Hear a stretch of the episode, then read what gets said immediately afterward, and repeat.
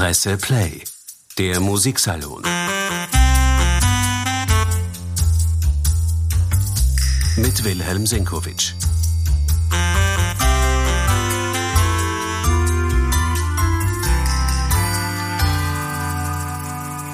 An diesem Wochenende präsentiert das Wiener Staatsballett in der Staatsoper wieder zum Saisonschluss seine große Leistungsschau, die Nureyev-Gala, zum Gedenken an den großen Rudolf Nureyev und seine vielen Auftritte in Wien zeigen die Tänzer der Truppe, was sie können. Ballettfreunde können da unter anderem ein Werk von Georges Balanchine für sich entdecken. Der große Choreograf hat ein Allegro Brillante choreografiert zu Musik von Peter Ilyich Tchaikovsky. Die klingt teilweise wirklich wie jene Musik, die der große russische Meister tatsächlich fürs Ballett komponiert hat.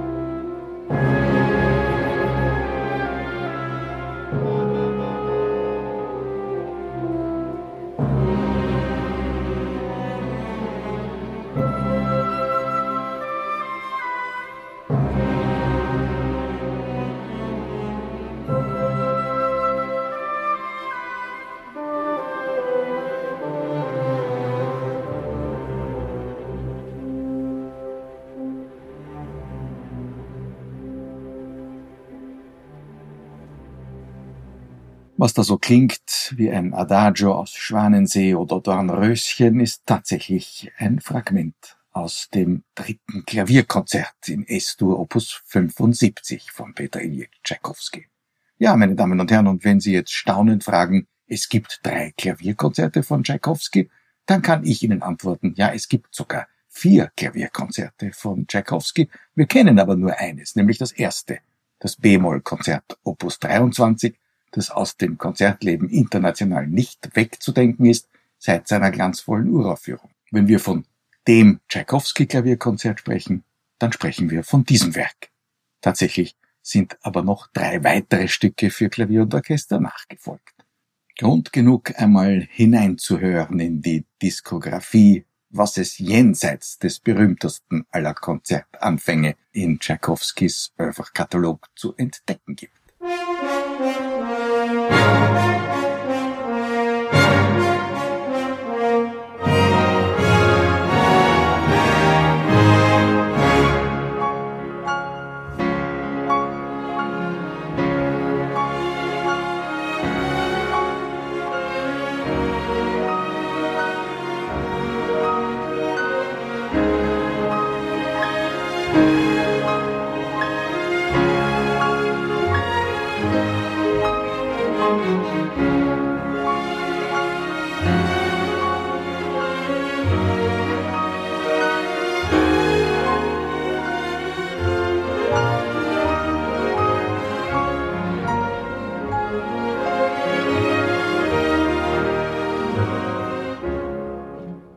Musikfreunde sprechen gern von dem Tchaikovsky-Klavierkonzert.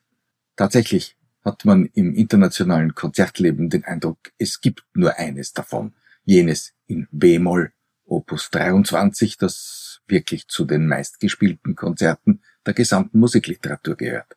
Tatsächlich gibt es im Werkkatalog des Piotr Ilyich Tchaikovsky drei Klavierkonzerte, die nummeriert worden sind und noch eine Konzertfantasie in G-Dur, die ja auch zu diesem Genre gehört. Grund genug, sich einmal einen Überblick zu verschaffen. Der Einstieg ins Konzertgenre ist Tchaikovsky nicht leicht gefallen, denn er stieß mit seinem später so berühmt gewordenen B-Moll-Klavierkonzert zunächst auf heftiges Unverständnis. Und zwar genau bei jenem Menschen, der ihm am wichtigsten gewesen ist, Nikolai Rubinstein, der dem jungen Komponisten menschlich und finanziell unter die Arme gegriffen hatte am Beginn seiner Karriere und dem dieser Konzerterstling gewidmet werden sollte. Das niederschmetternde Ergebnis des ersten Vorspiels im privaten Rahmen ist legendär geworden. Rubinstein hat kein Wort zu der Musik gesagt, nach dem ersten Satz nicht, nach dem zweiten Satz nicht, und nach dem Finale ist ein Strafgericht, ein verbales Strafgericht über den Komponisten hereingebrochen, das er sich nicht erwartet hatte. Rubinstein hielt die Musik für vollkommen unausgegoren und gab dem Konzert keine Chance im Repertoire. Er sollte sich kräftig irren.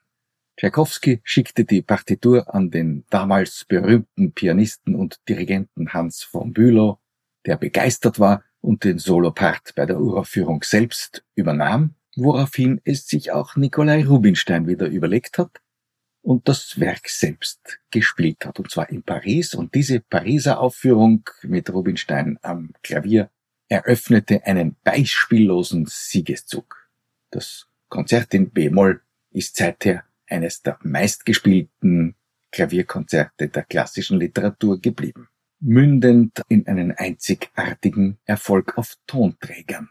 Der Pianist Van Cliburn gewann als US-Amerikaner mitten im Kalten Krieg den Tschaikowski-Wettbewerb in Moskau.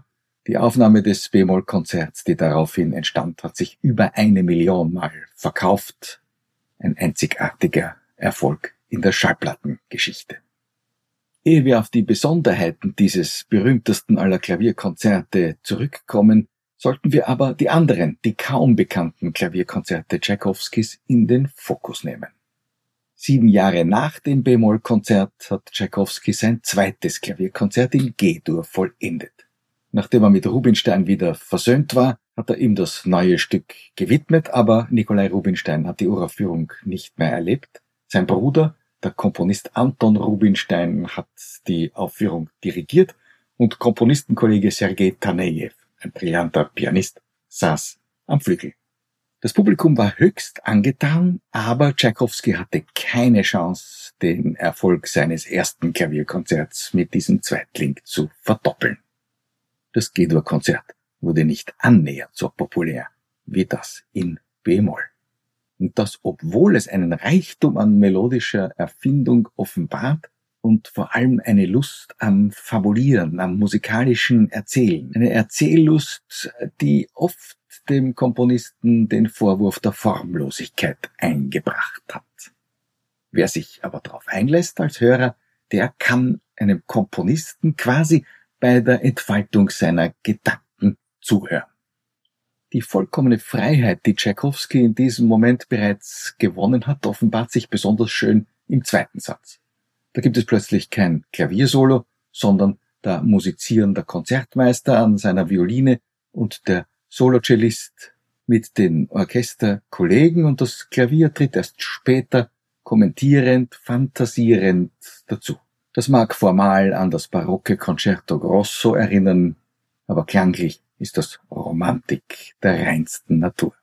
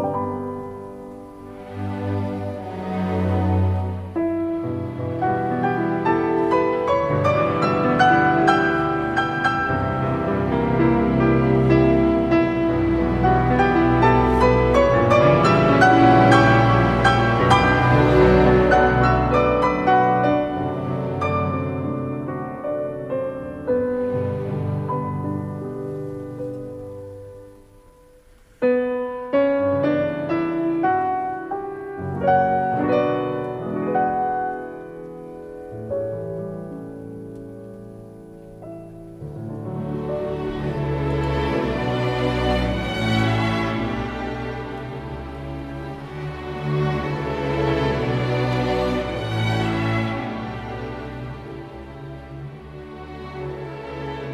Dass dieses wunderbar romantische G-Dur-Klavierkonzert von Tchaikovsky so gut wie nie gespielt wird, hat vor allem etwas mit den technischen Schwierigkeiten zu tun, die der Komponist dem Pianisten im dritten Satz im Finale zumutet.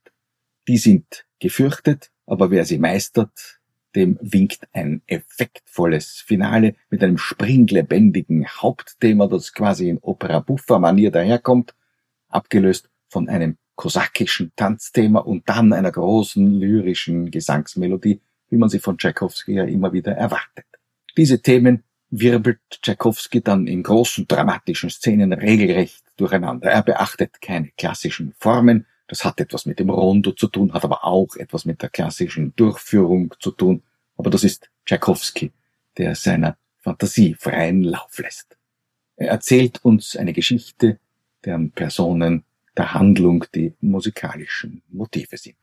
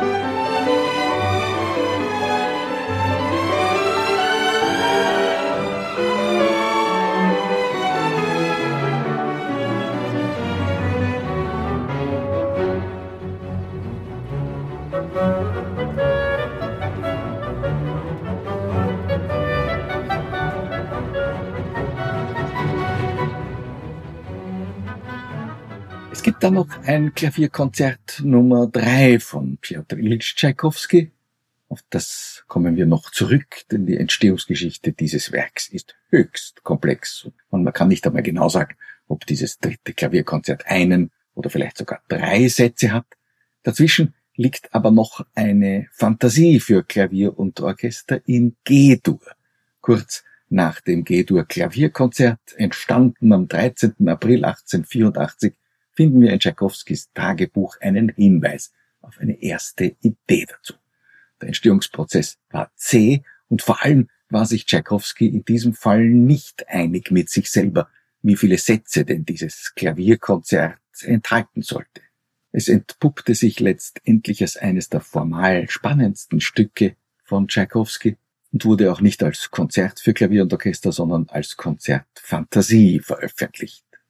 Fantastisch ist schon die Tatsache, dass man auch nur den ersten Satz spielen kann, wenn man möchte. Das steht ausdrücklich in der Partitur. Und dieser erste Satz wiederum ist eigentlich eine gigantische große Klavierkadenz, eingerahmt von einem Orchestervorspiel und einem Orchesternachspiel mit einem Thema, das wie ein Kinderlied klingt.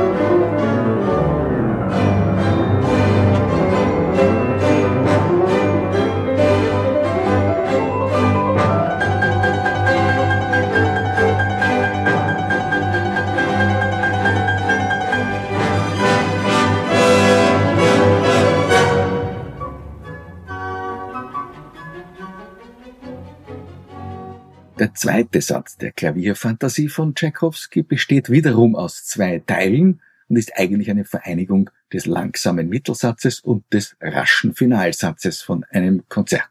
Man kann also auch hier von einer verkappten Dreisätzigkeit sprechen, wenn man denn will. Genau das hat dem Komponisten den Vorwurf der Formlosigkeit eingetragen. Aber wer dieses Konzert selten genug einmal zu hören bekommt, der entdeckt gerade in der Verbindung dieser beiden Sätze, dieses langsamen Satzes und dieses raschen Finales, eine der aufregendsten Passagen der romantischen Musikgeschichte. Denn die beiden Sätze werden geradezu ineinander gedrängt.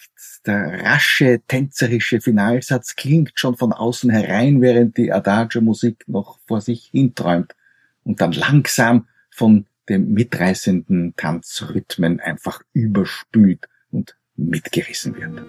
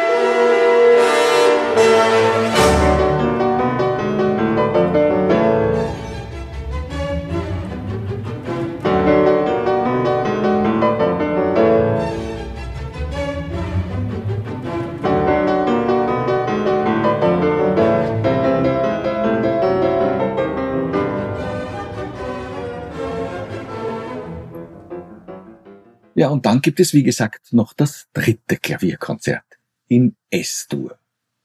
Das hat eine äußerst komplexe Entstehungsgeschichte. Tchaikovsky hat eine Symphonie geplant, eine Symphonie in S-Dur, eine Programmsymphonie mit dem Titel Das Leben. Skizzen dazu reichen zurück bis ins Jahr 1889. Irgendwann im Lauf der Zeit hat Tchaikovsky beschlossen, dann aus dieser Symphonie ein Klavierkonzert zu machen und hat anstelle der Symphonie Das Leben dann seine sechste Symphonie, seine berühmteste, die Pathetik, komponiert. Aber wie das Klavierkonzert aus den Ideenfragmenten der Symphonie Das Leben denn wirklich aussehen sollte, das war Tchaikovsky lange nicht klar. Immerhin, 1892 lag eine Skizze der drei Sätze vor und der Komponist hat damit begonnen, eine Partitur des ersten Satzes herzustellen, die er dann irgendwann einmal aber abgebrochen hat. Er hat sich dann eher auf seine berühmt gewordene H-Moll-Symphonie, die Pathetik, konzentriert und erst nach deren Vollendung hat er die Möglichkeit eines Klavierkonzerts wieder in Betracht gefasst. Er hat den ersten Satz sogar fertiggestellt und den Mittelsatz und das Finale in einer Version für zwei Klaviere hergestellt. Es gibt also dieses dritte Klavierkonzert in drei Sätzen in S-Dur. Am 10. Juli 1893 war es vollendet. Aber Sergei Tanejew, der ja schon Klaviersolist äh, der beiden G-Dur-Werke für Klavier und Orchester von Tchaikovsky gewesen ist, fand dieses Klavierkonzert misslungen und bestand darauf, dass nach Tchaikovskys Tod nur der erste Satz als Klavierkonzert Nummer 3 in S-Dur in einem Satz veröffentlicht wurde. Erst Tchaikovskys Bruder Modest hat es geschafft, die Verleger davon zu überzeugen, doch auch den Mittelsatz und das Finale in orchestrierter Version herauszubringen, so dass jetzt ein Klavierkonzert mit drei Opusnummern vorliegt, das man aber sehr wohl in drei Sätzen an einem Abend aufführen kann. Jedenfalls gehört der Beginn des ersten Satzes zu den inspiriertesten Momenten des späten Tchaikovsky. Ein großes emotionales Crescendo und ein höchst einprägsamer melodischer Einfall.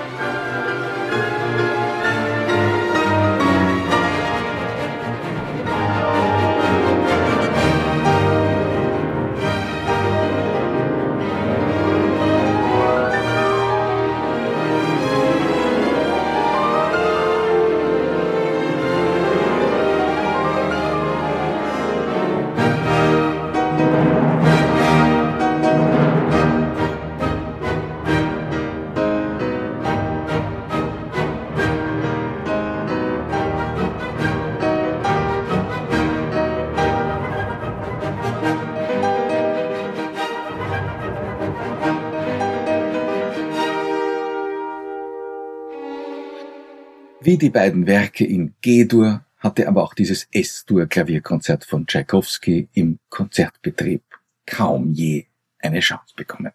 Gespielt wurde und wird das Tchaikovsky Klavierkonzert, das erste in B-Moll.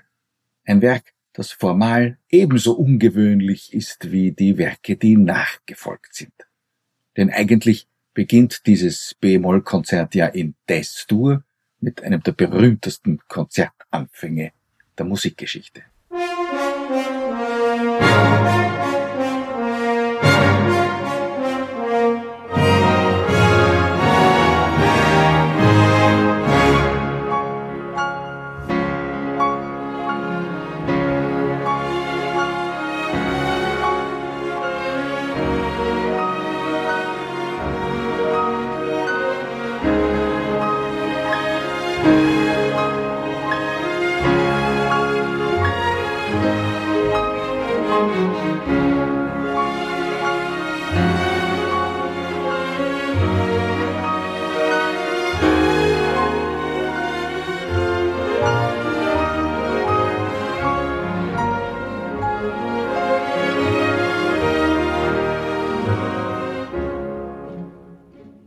Eigentliche erste Satz des Konzerts, der Allegro-Teil, beginnt dann tatsächlich in der Haupttonart B-Moll und mit einem nervös irrlichternden Hauptthema.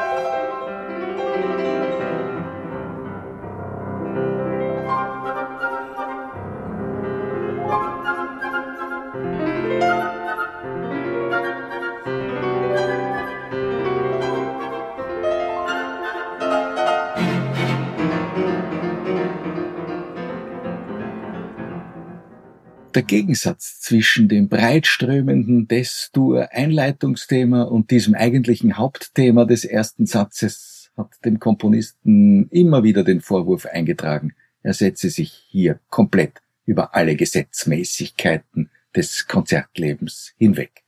Formal stimmt das, was aber nicht stimmt, ist der Vorwurf der kompletten Formlosigkeit, denn die breitströmende Einleitung hat im Finale des Tchaikovsky Klavierkonzerts ein wunderbares Gegenstück. Das Seitenthema dieses Finalsatzes kehrt nämlich kurz vor Schluss des Konzerts in einer ebenso breitströmenden Variante zurück, wie zunächst das Konzert mit dem Destur-Thema begonnen hatte. Es gibt also architektonisch durchaus in diesem Stück etwas wie eine ausgleichende formale Gerechtigkeit.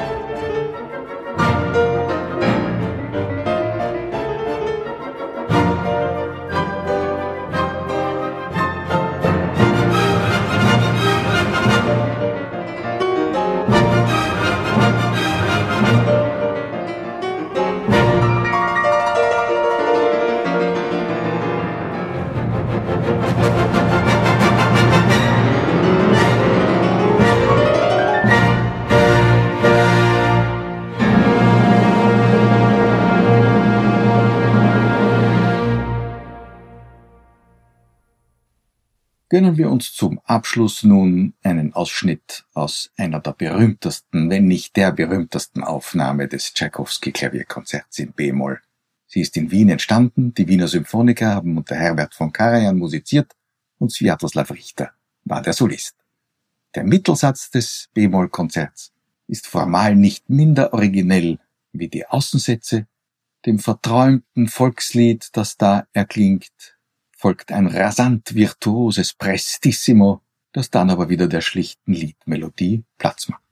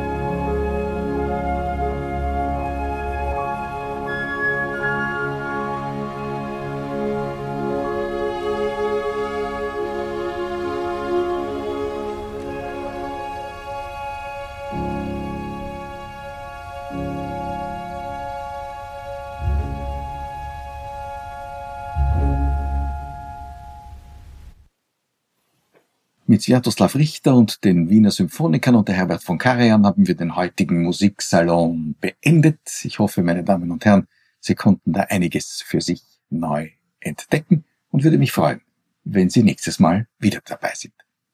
Kommenden Donnerstag begrüße ich meine Kollegin Katrin Nussmeier hier im Studio, die mir spannende Fragen stellen wird zu Themen, die vielleicht Menschen auf die Spur zur Klassik führen könnten die ein wenig Schwellenangst vor den großen Konzertsälen und Opernhäusern verspüren. Versuchen wir's. Presse Play, der Musiksalon. Mit Wilhelm Senkowitsch.